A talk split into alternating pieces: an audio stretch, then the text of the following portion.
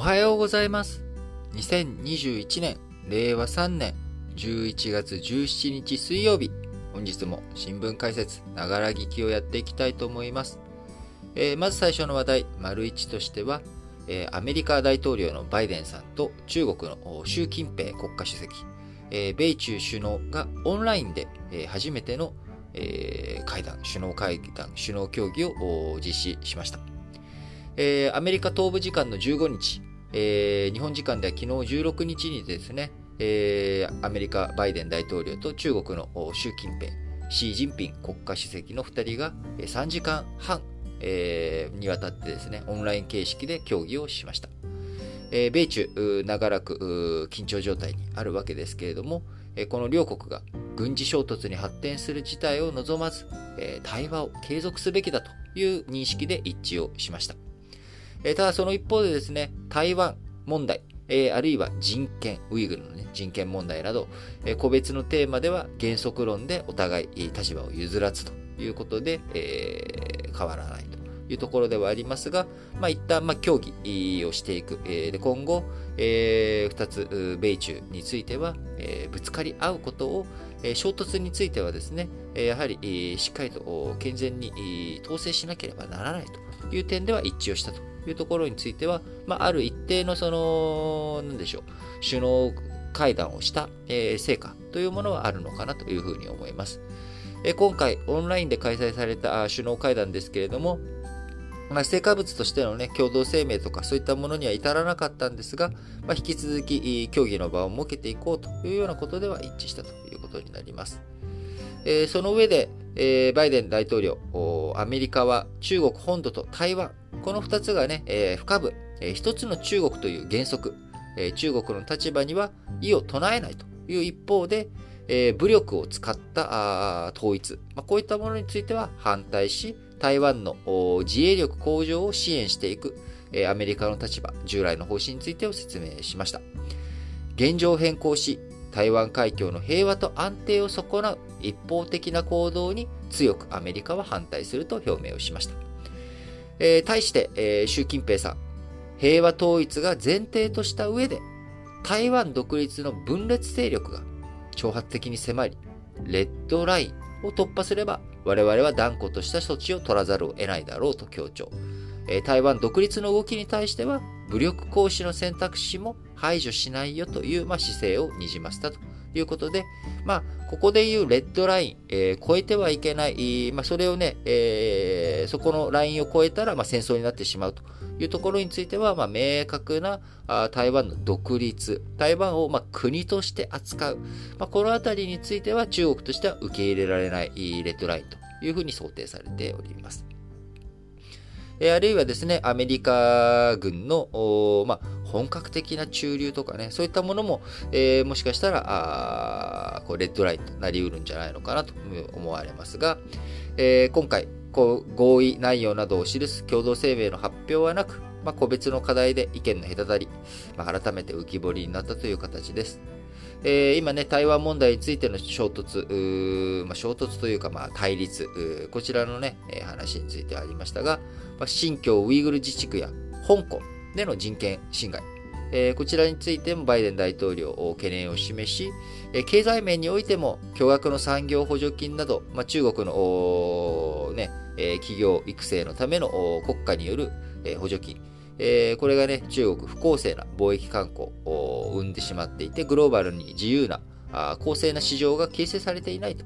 いう、まあ、こういった状態に対しては、アメリカ、対抗措置を講じていくよというふうに伝え、まあ、習氏が、あ習近平さんがね、まあ、それに強く、えー反論して、まあ、双方原則論に終始したということです。えーあくまでもね、今後、衝突しない、えー衝突回避をしていくということ、これがね、えー両国合意して、やっていこうということになりましたが、えーまあ、大型のね、え2隻、えー米中という2隻が衝突し合って、えぶつかることは、まあ、世界にとって大惨事になってしまうと。まあ、それについて、えしっかりとね、ま、こういったことがないよう、えバイデン大統領、私たちの責任は、両国間の競争が衝突に発展しないようにすることだ。共通認識に基づくガードレールを設ける必要があると提起。それを受けて習近平さん、中米関係は相互尊重、平和共存、協力、相互互恵とすべきだ。大統領と共通認識を形成し、関係を前向きに発展させたいと話しました。今後についてはですね、えー、次回、えーまあ、今回ね、これまで電話協議はしてたんですが、まあ、顔を合わせてということがなかったところが、まあ、オンラインで、えー、顔を合わせてということになりましたと。で、次回については対面で、まあ、リアルの場で、えー、会おうよということをバイデン大統領があ求めたことに対して、まあ、日程は決まらずということ。で、えー、懸案を話し合っていく対話の枠組みについても、まあ、今回作ることはなかったというところですが、えー、まあ、お互い、ね、えー、大規模な衝突に発展しかねないリスク、えー、抱えたまんまのは良くないよねと。まあ、それについてきちんと向き合っていかなきゃいけないよねと。いうところについては、あとりあえず、こう、なんとか話になったのかなということで、まあ、あのー、ちょっとね、具体的に何か進展があったかというと、特に、まあ、進展があったわけではないんですが、まあ、オンライン会談。とはいええー、お互い両国がね、顔を合わせて話をすることができたということ。まあ、これは一つ、これ自体がね、えー、成果物なのかなというふうに思います。えー、話し合いもですね、ずっとこう、しかめっ面してではなく、まあ、もともとバイデン大統領、えー、オバマ政権の時に副大統領だったということもあり、えー、習近平さんとは旧知の間柄です。えー、まあ、時折ね、えー、会談の合間合間に二人、こう、笑顔を見せるシーンなんかもありましたし、まあ、そういった意味では、まあ、ファーストステップ、その、トランプさんだったとしたらと想像する時のね、なんかあの、ずっと、こうだっていう、えトランプさんとバイデンさんが、ハワイだったかな？会談した時なんかはね、あの習近平と、俺は今、シリアへの空爆のゴーサインをしたんだ、みたいなね。こう、いや、わざわざそんなね、え会談相手にそんなこと言うんかいというような、まあ、状況と比べたら、えー、だいぶ、まあ、前向きに捉えていいんじゃないのかなと思います。えー、ただね、今後、バイデンさんと習近平さんの個人的なつながりというところだけに、えー、落ち着くわけにはいかず、まあ、しっかりと政府、組織としての、ね、枠組みに、落とし込んでいきながら、懸案事項を一つ一つ、えー、克服していくということが大切になっていくのかなと。えそのためには、あ先日 COP26 の中で気候変動対策、えこちら、米中がね、共同声明を出したと。まあ、具体的に何するんだっていうことはないんだけど、えアメリカと中国、気候変動に対して協力していくよという、こういったメッセージが出たというところ。まあ、それを踏まえて、え、協力できる分野については、協力をしっかりと積み重ねていくということ。まあ、それをね、一個一個積み重ねていくしかないのかなと思います。えー、やっぱりね、仲直りとか、まあ、こういった複雑な問題、えー、どちらかがね、どちらかに妥協して、えー、どうにかできる問題ではないので、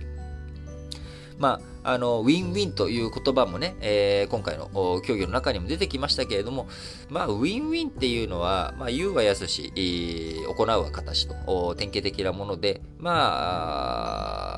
あ、大体ウィンウィンにはならないんですよね、残念なことに。まあ、そうなってった時に、どういうふうに、まあ、一個一個積み重ねていくのかというところで、まあ、引き続き、米中関係、えー、しっかりと見ていかなきゃいけないのかなと思っています。はい。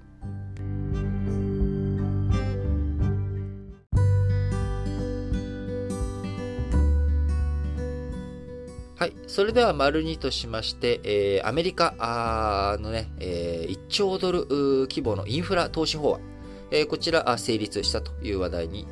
です。えー、バイデンアメリカ大統領、15日にですね、1兆ドル、約110兆円規模の超党派インフラ投資法案に署名をし、えこれによって、えインフラ投資法案成立をしました。え道路や橋、鉄道など老朽化したインフラを刷新するほか、高速通信網を整備するということで、えー、21世紀の競争に勝利し始める瞬間だと、えー、看板公約の実現を誇示しました。えーと、ホワイトハウスに法はですね、法案に協力した与野党の議員らを呼んで署名式典を開いたということで、まあ、超党派でね、えー、共和党、民主党、与党民主党だけじゃなく、えー、共和党の議員と一緒に取り組んで、まあ、あの国家としてね、インフラあ、しっかり投資していかなきゃいけない。えー、こちらについて超党派で、えー、協力して、えー、作ることができた法案ということなので、え署名式典にはあ与党・民主党だけじゃなく、え共和党のあ、野党の共和党の議員らも呼んで、え式典を開いたということです。えこの式典の演説の中でバイデン大統領、中国のインフラ投資が、あ、ごめんなさい。アメリカのインフラ投資が中国より早く成長すると競争相手である中国への対抗意識を鮮明にしました。この法案では5年間で新たに5500億ドルを支出し、既存の予算を含めて計1兆ドル規模を投じるということで、まあ、110兆円、えー、114兆円とか、まあ、今のレートだとね、110、それぐらいになっていきますけれども、えー、今月5日までに、えー、議会、上、下院、両方でね、えー、可決されていたところに、え、バイデン大統領が署名をして成立、正式に成立したということになります。道路や橋の改修に1100億ドル、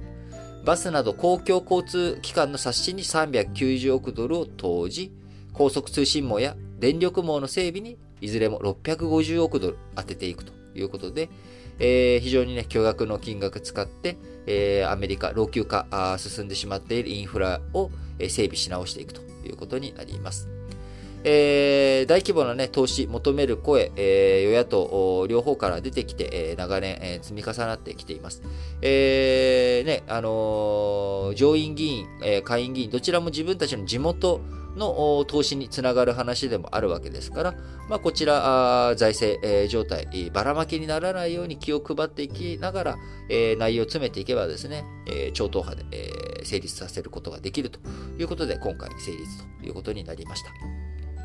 えー、これでね、バイデン大統領、目玉公約の一つを、えー、なんとか成立させることができたということで、まあ、大々的に成果を強調しているわけなんですが、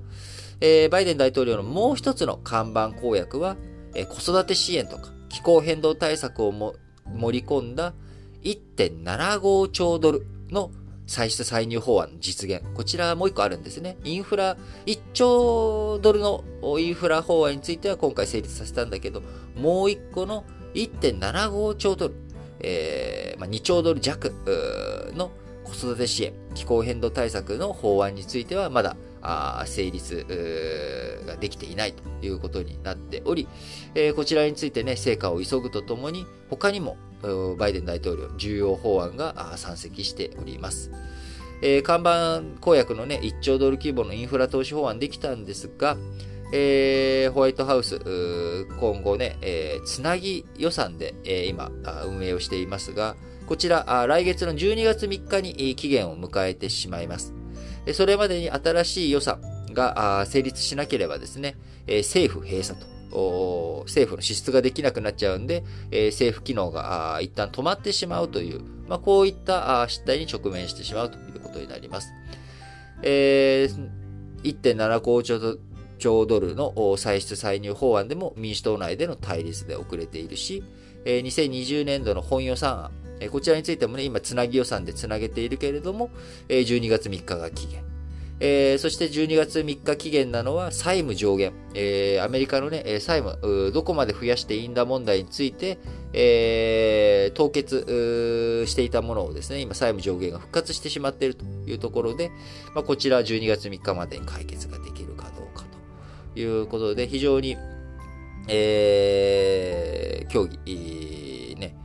えー、続いているわけですけれども、バイデン大統領の指導力、えー、こちらが議会、12月、このね、年内にかけて、えー、議会対策、議会対応というものが非常に重要になってくるのかなというふうに思います。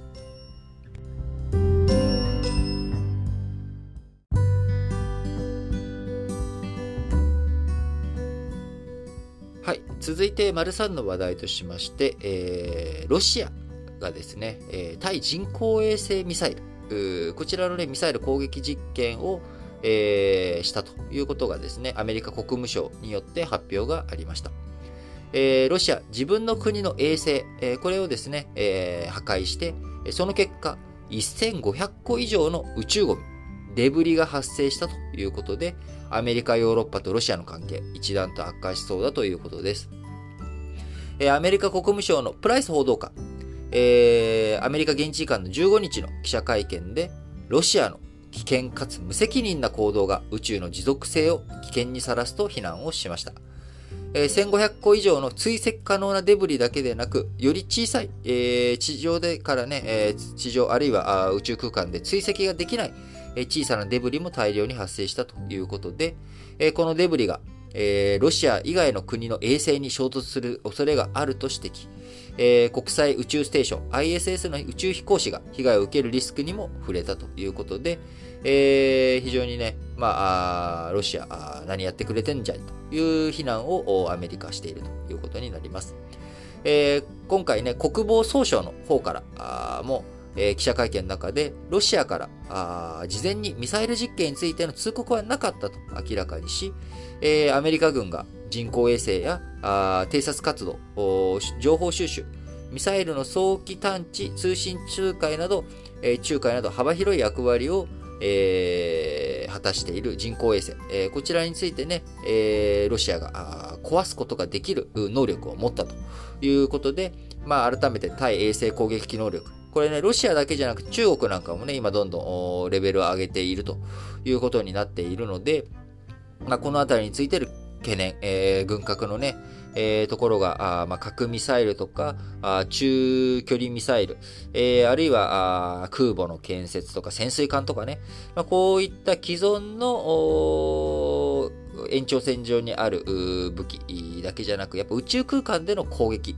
えー、こちらについての、ね、攻撃手段も多様化が進んでいく、そちらにおいての軍拡、技術力の競争、えー、こちらもね、今非常に高まってきてるなというのが実感できる話かなというふうに思います。それと同時にですね、やっぱり宇宙空間、いろんな宇宙開発をしていく上で、宇宙空間をどう、えー、きれいに使っていくのか。えー、古くなった衛星とか、あるいは宇宙にゴミが山積してしまっている。えー、この山積してしまっているゴミというものはですね、えー、地球の軌道の中で、こう宇宙空間の中で、えー、飛んでるわけなんで、すごいスピードで飛んでいると。で、万が一それが衛星に当たったりとか、あ宇宙ステーションとかに当たってしまったら、甚大な被害が加えられてしまうと。えー、プラテネスっていう漫画があるんですけれどもね、あの、雪村誠さんの漫画なんですけど、これなんかこのね、デブリをどういうふうにやっていく、まあ、宇宙の話の中で、え主人公はあデブリを、こう、なんでしょう、宇宙ゴミをね、えー、収集する人っていう仕事をしながら、まあ、宇宙空間について宇宙の話をしているっていう漫画があるんですけれども、まああのまあ、完結してて、3巻とか4巻ぐらいだったかな？あの非常に面白い漫画なので、もしご興味ある方は読んでいただければと思うんですが、えー、まあ、やっぱり宇宙のゴミ問題、どういうふうに解決していくのかということで、えー、日本のね、スタートアップの中でもなんかそれに取り組んでる会社とかがあったと思うので、あのー、まあ、ちょっと、いたずらにね、別に、だからといって、えーロシアがゴミをまき散らしていいってわけじゃないんですけれども、あのー、やっぱり宇宙空間をどういうふうにきれいに使っていくのかというところが大切なポイントかなと思うのと同時に、えー、軍拡、どんどんいろいろ進んできてしまっています。えー、特にロシア今あ、ウクライナ国境付近にですね、部隊、えー、増強しているという懸念もあり、えー、さらに中東からベラルーシ、ロシアの影響力の強いベラルーシを経由して、ポーランドなどに押し寄せる不法移民問題でも、えー、欧州ではロシアが首謀者という見方がされています。えー、エネルギー、天然ガスの、ね、パイプライン、こちら、ヨーロッパ、えー、ロシアにいろいろと依存しているシェアをね、握られている部分もあるので、まあ、国際的な安全環境を、安全保障を考える上で、やっぱりロシアというものを、今ね、中国がどうしても丸一で話したように目立ってますけれども、やっぱりロシアというもの、いろんなところに利害関係を持っているし、協力関係、えー、持っている、ロシアのサポーターというところも、え、非常に多くいる中、やっぱりそことどう向き合っていくのか。あ中国、ロシア。あ、こちらがね、えー、世界 G7 率いる我々、えー、民主主義とか、あそういった自由主義、えこういったものを念頭に置いている社会とはちょっと違ったところにいる国々、えこれをどういうふうに封じ込めていくのか、ああるいはあ対話して変えていくのか、あこのあたりについてですね、やっぱりしっかりと向き合っていかなきゃいけないんだろうなということを感じさせるニュースだったかと思います。はい。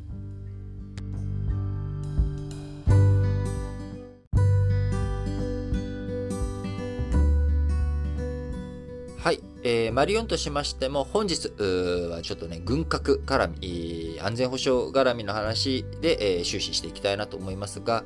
えー、海上自衛隊、えー、南シナ海でアメリカ軍と、えー、対潜、えー、対潜水艦訓練、え中国念頭に南シナ海でアメリカ軍と共同訓練するということは、えこちら初めてのことだというふうになります。まあ、日本ね、えー、在日米軍、えー、駐留していますんで、えー、在日米軍との共同訓練というもの。まあ、これはよくある話なわけです。えー、あるいは、あ今年はね、えー、フランスがやってきたり、イギリスがやってきたり、ドイツがやってきたり、オーストラリアとか、あインドとか、まあ、こういったところとも、えー、一緒に共同訓練、えー、やっていったりとかするっていうことはですね、えー、非常にたくさんやっているわけです。日本側としては。で、えー、今月はね、あ今月？今月だったな、えー、中国とロシア、えー、このの2カ国がね、えー、共同で訓練して、まあ、日本列島一周の旅に、えー、来た。あということもありますし、まあ、いろんな海域で、えー、みんな演習をする、演習をしながら、まあ、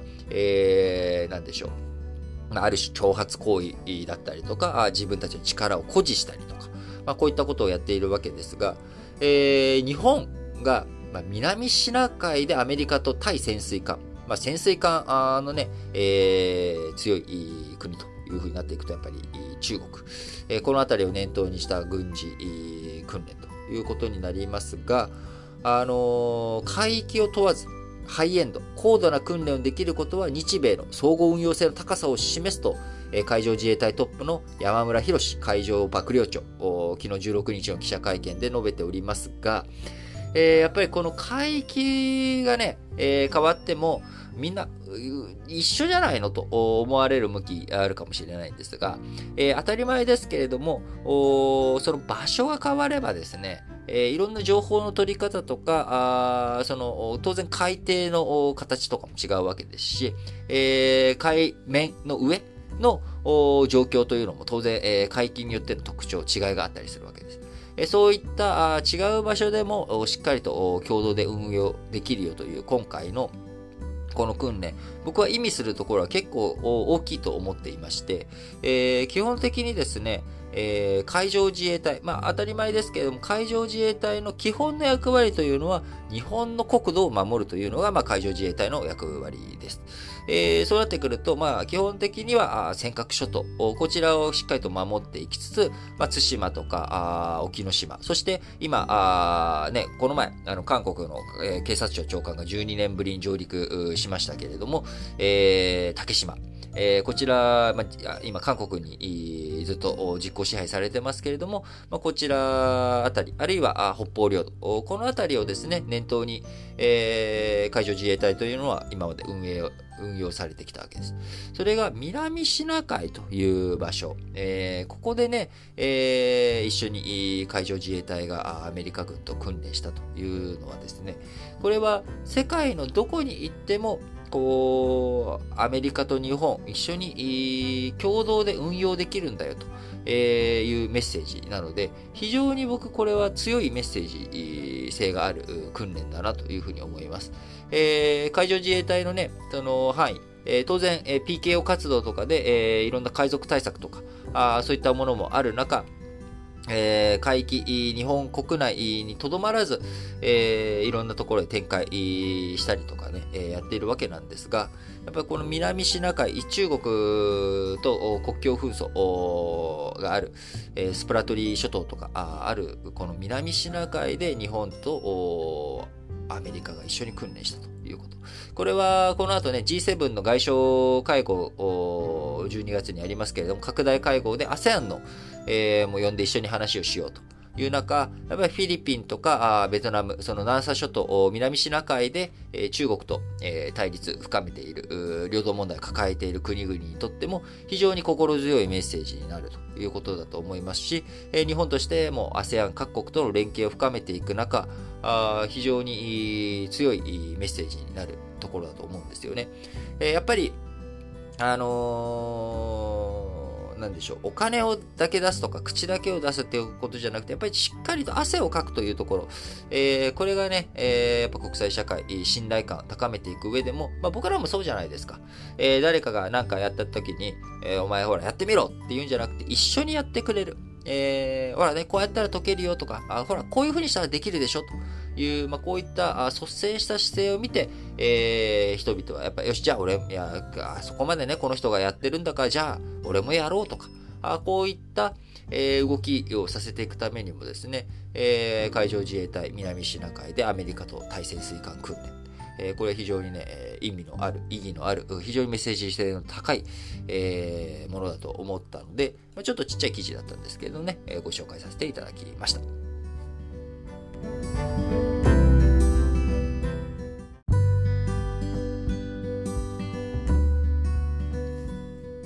はい。それでは本日も最後、丸ごとしまして、主要語詞の社説を紹介して締めくくっていきたいと思います。え、本日すべての新聞紙でですね、えー、米中首脳会談について取り扱っておりますので、えー、それ以外の社説からまず紹介していきたいと思います。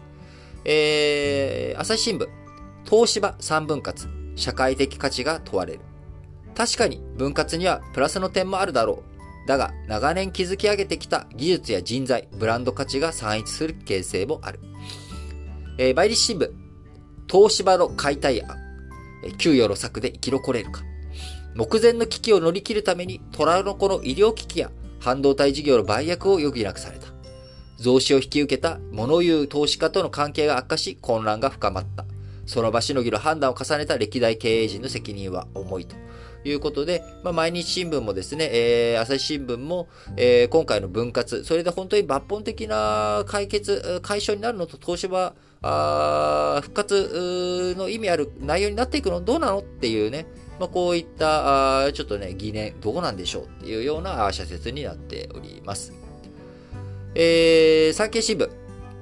最年少の四冠、藤井世代の台頭を望む。えー、七冠をね、達成した、あ衛星七冠にもなりました、羽生善治九段には、羽生世代と呼ばれる同年代の強敵が多かった。あ森内さんとかね。えー、こういったね、えー、同年代のライバルとの名勝負が、棋士全体のレベルと人気を高めた歴史がある。藤井四冠に肉薄する同年代のライバルも、将棋界のさらなる活性化には不可欠だろう。えー、そうだと思います。やっぱりね、えー、松坂世代とかね、えー、野球だと。やっぱそういった世代に、やっぱキラー星のごとく輝く人たちが出て、えその中で切磋琢磨していく。えー、こういったところで、えより高みになっていくっていうところあると思うんです。もちろん、えー、藤井さんね、えー、勝利してもまだまだ自分成長させていくためにいろいろ問題が抱えているっていう風に自分で自分を磨き上げる、そういった力のある方ですが、やっぱそこにね、ライバルが出てくることによって、より、その競技のストーリー性が高まっていく。えそのストーリー性、えー、強敵を倒していくっていうところ、藤井聡太さん、今ね、えー、敵なしみたいな強さを誇っておりますが、え、そこに、こう、切磋琢磨できるライバルが出てくるとですね、より一層面白い、えー、こう、見てるね、我々としては非常に面白い、え、ものが、なってくんじゃないのかなというふうに思います。えー、読売新聞、学習用端末、トラブル続発は放置できない。教育のデジタル化で重要なのは端末を配ることではなく、現場でどのように使い何を学ばせるかである。だが、教員は多くの業務を抱え多忙になっているということで、まあやっぱりね、教員はじめとしてデジタル化の恩恵というものっていうのは、やっぱり本業、本来自分がやるべきことに集中できるというようにやっていくことだと思います。えー、そういったところがね、きちんとデジタル化したがゆえに、えー、結局いろんなことやらなきゃいけなくて、えー、肝心の子供に向き合う時間が減っちゃうよ、みたいなことにならないようにですね、えしっかりとやっていってほしいなと思います。え日経新聞、えこちらね、昨日お伝えしました、鉄鋼の交換税撤廃は当然だと。いうことで、今、あアメリカのね、商務、えー、長官来日していて、まあ、その中での話、えー、となっておりますが、日米両国は交換税の扱いにとどまらず、他の通商問題も協議してほしい。米国が日本から輸入する自動車、同部品の関税撤廃は、日米貿易協定で踏み込めずに先送りした課題だ。その実現に向けた交渉を続ける必要があるということです。えー、最後では、あね、えー、それぞれ、えー、各紙、どのように米中首脳会談について、えー、社説を展開しているか見ていきましょう。えー、朝日新聞、米中首脳会談、対抗より共同の道探れ。米欧は、これまでの慣例を超えた台湾支援の交流に動き、中国も軍事的な威圧を強めている。米中は共に相手の譲れぬ一線を認識し、危機管理メカニズムを急ぎ構築せねばならない。えー、毎日新聞、緊張下の米中首脳会談、衝突回避への対話の継続を。先日、米中は気候変動対策での協力強化を謳った共同宣言を発表した。えー、具体策はね、えー、乏しいものの、これを先例として、核軍縮や感染症対策、世界経済の活性化などの分野に協力の裾野を広げることも可能なのではないかということで、えー、しっかりとね、えー、枠組み作ってやっていきましょうというところが朝日新聞と毎日新聞の論調です。えー、それに対してですね、産経新聞、米中首脳会談、台湾への脅しに屈するな。ああ、いいですね、産経新聞らしい。えー、中国による国際ルール無視の海洋進出や、基本的人権の侵害は容認できない。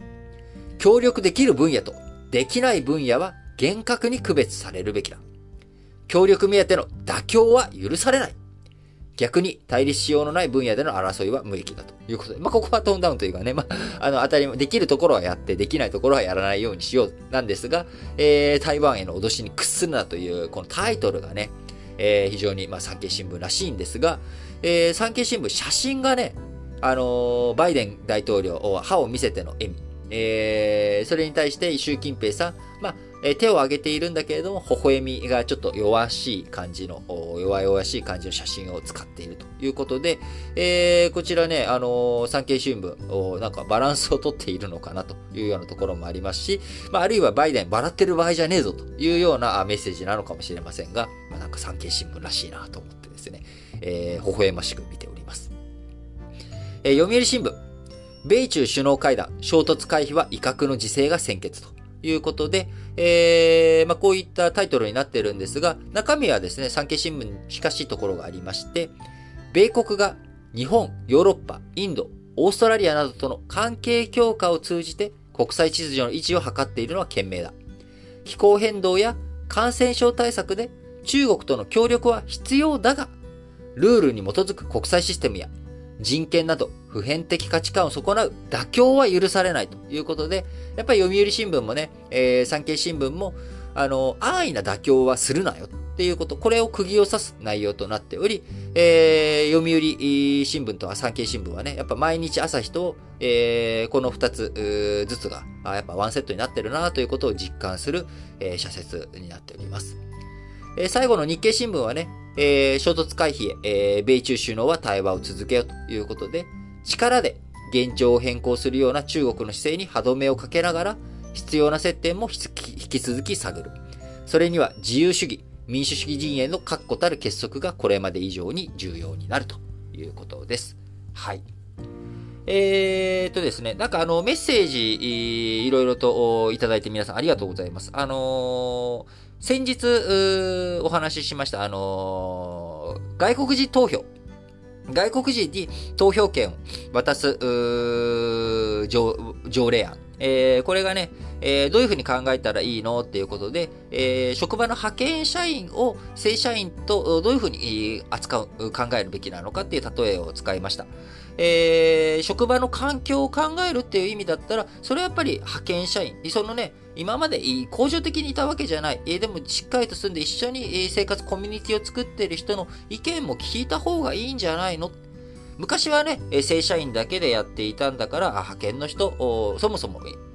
ほとんどいなかったし、えー、いたとしても一時的だったし、えー、その人の意見をわざわざ聞く必要なかったけれども、えー、それって本当に聞かなくていいのっていう目線で考えてみたらどうでしょうと。で、当然その上で、いや、それでも聞かなくていいし、それはちょっと、例えが強すぎると。そこまで、えー、地方のね、我々の地域のコミュニティ考える上で地方参政権、えー、外国人に渡すっていうのはおかしいよっていう考え方があっても、もちろん全然構わないんだけども、考え方の一つの、えー、例えとしてね、こういうふうに考えてみたらどうですか？と。で、国会選挙とかね、国政選挙、憲法改正とかの住民投票とかには、それは、えー、株主総会とか、あるいは、あなんでしょう、えー、組合活動だったりとかあ、そういったものに否定されるわけだから、えー、そこに外国人参政権が入ってくるとかね、えー、派遣社員の人の意見もそこにも、えー、株主総会にも、投票できるようにしようっていうのは、それはちょっとおかしいから、まあ、論理の飛躍があるっていう考え方っていうのはそういうところなんだよっていう、まあ、整理をさせる話をして、えー、結構ね、えー、3通ぐらい、あの、あすごい分かりやすかったですっていうのがあったんですけれども、あの、僕が使う例えはですね、基本的にあの、皆さんご自由に使っていただいて構いませんし、あの、もちろん、すべて説明の仕方とか含めてですね、当然自己責任で、あの、使っていただければと思いますが、あの、僕がこの新聞解説ながら聞きで言ってることはですね、基本的にあの、皆さんどんどん、あの、ご自由に使っていただいて、むしろ世の中どんどん考えていくきっかけにね、えー、させていくためにも積極的に周りにいろんな話をしていただければと思っております。はい。